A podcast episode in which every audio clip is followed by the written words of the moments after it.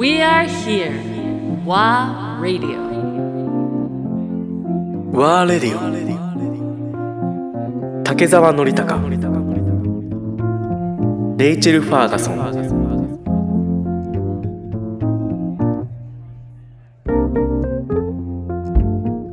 今あのこの話を聞いて、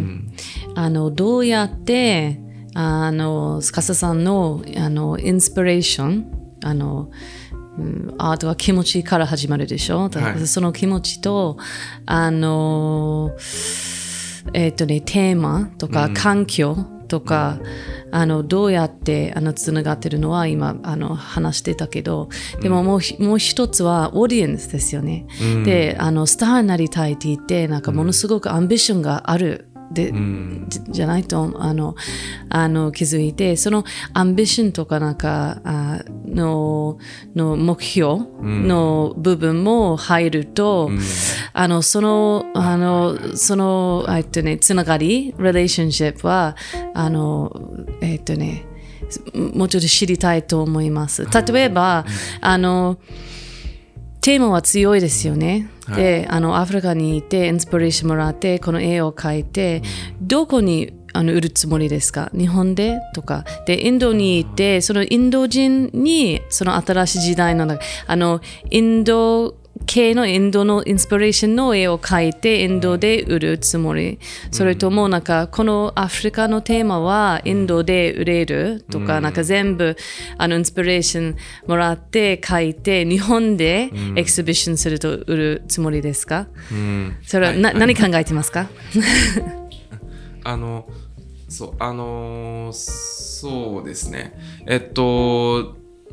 なんか基本的多分最終的にはなんかそのいろんなところで試してみないとわからないっていうことなんですけども基本的に自分が考えてるのはまあ例えばアフリカの場合は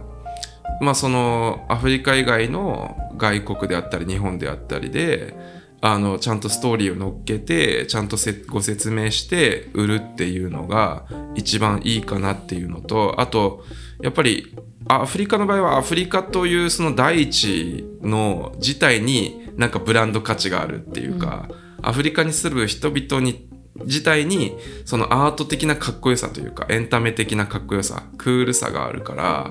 でもそのそのこう魅力っていうのを最大限に売るためにはその遠くアフリカの大地からアートが届いたとか,、だからそういう形で売る方がふさわしいと思っていて、えーインドの場合はどちらかというとすごくインドの方々は自分にものすごく自信がありますよね。皆さん。うん、自信があるしなんかそのなんというか誇りを持ってる。その自分たちの持ってる深い文化。でそのさまざまなありとあらゆる宗教が複雑に入り乱れてる中その混沌を生き抜いてるという自信というか,、それがすごく感じるんですよね。なのでインドの場合はインドの国内で売るでいい気がしてるっていう感じがします。でそのインドっぽい絵になっていくかっていうとそこもまだ模索中ですね。あのただ一番インドで今回描いてて一番しっくりしたのはなぜか美人画でしたね。えー美人画が一番なんか自分の中でインスピレーションとして一番なんかこうグッと入り込めた部分。でインドの女性たちって、まあ、もちろんさまざまなカーストもあれば宗教的なバックボーンもあればいろんな立場の人がいるし学校にも全く行ってない人もいるしただもうものすごい勉強してる人もいるけどあの正直勉強全然まあ宗教的なバックボーンから全然してないという女性に出会ってもなんかその眼差しの厚さというか美しさとか姿勢の良さっていうか、佇まいの美しさみたいなものをなんかものすごく感じ取ったりするんですよ。でそれをアートで表現したいなっていうのが結構湧いてきて、だし実際日本であんまりまあ一応日本でも最近ちょっと美人画にはまって女性を描き始めてるんですけどあの日本だとあんまり人物画ってちょっとあの正直売れる感じがしないというか、だったんですけどインドのアートコレクターの方々とかまあいろんな飾ってある絵とか見ると結構人物画とか美人画が多くてあ結構やっぱ本当にその国や特性によ土地の特性によって全く違うんだなっていう。で多分僕と同じように思った画家さんが結構いたんだろうなとか、なんかそういうのも感じてだだからもしかするとインドは、まあ、動物もたくさんいる国だから動物も描いていきますけど女性が結構多くなっていくかなっていう感じはしますね。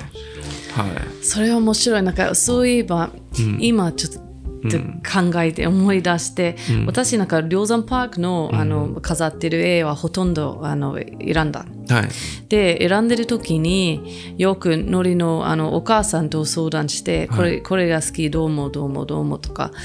であの私は人間あののえっとねななんていうかなんか人人物人物、人間の姿は私はすごく興味があるすごく好きだけど、あのノリのお母さんはいつもうーんうーんあんまりあんまりあんまり。であのどうしてかは分からなかった。彼女の印象だけだと思ったけど今考えると彼女がなんかそのなんか知らない人の顔をずっと見て、あの毎日見たくないか、あの too, too personal? How do you say it? like too personal to have to look so 確かにずずっとなんかじるじるでなんかずっとそのあの人の顔を見るのは、too あの intense 強烈かな、それなんか文化文化のことかな、文化もあると思いますねなんかいろんな理由がそれにはなんかある気はしますね面白い、全然あの考えなかった彼女だけだと思ったけど、そう、はい今言うと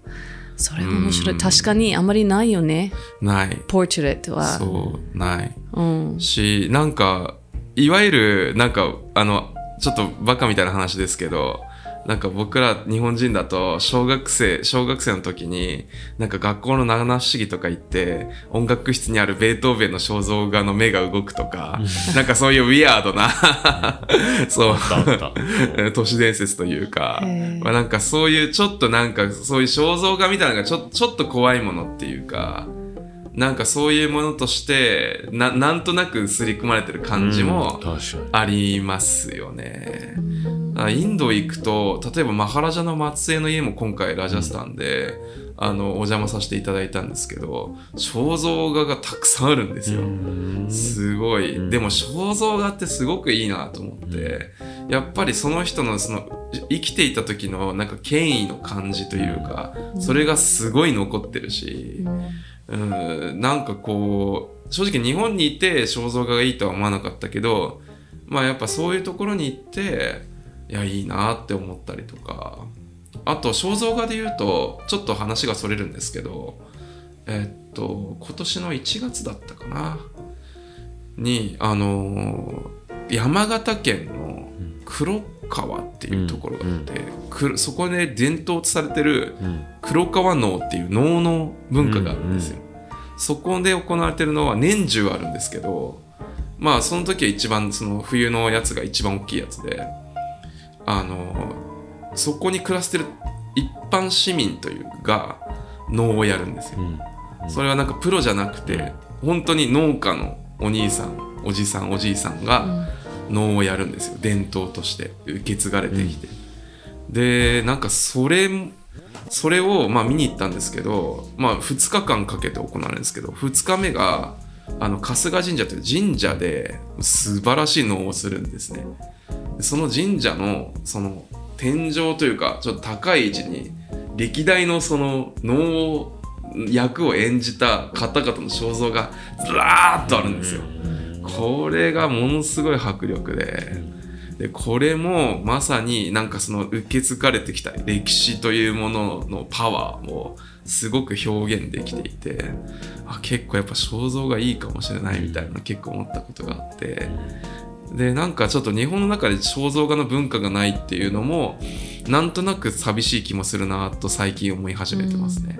で僕がそういうことをやり始めてもいいのかもしれないとも思うし、もしくは僕よりも肖像画が上手い人がいればそういう人をなんかプロデュースするというかなんかお手伝いするっていうこともいいのかなとかそういうのも考えたりします。はい。面白いねでこのやっぱりライオンと少年もこれも一つの肖像画だと思ってはい、私の中では。はい。両方あるよねこの司根には人の顔もあるしライオン動物の野野生味もあるっていうのでこの組み合わせの絵がすごくいいなって思うありがとう思うよねございます。この頭に動物が乗ってるのなんか自分の中ではなんかこう神様みたいな、あ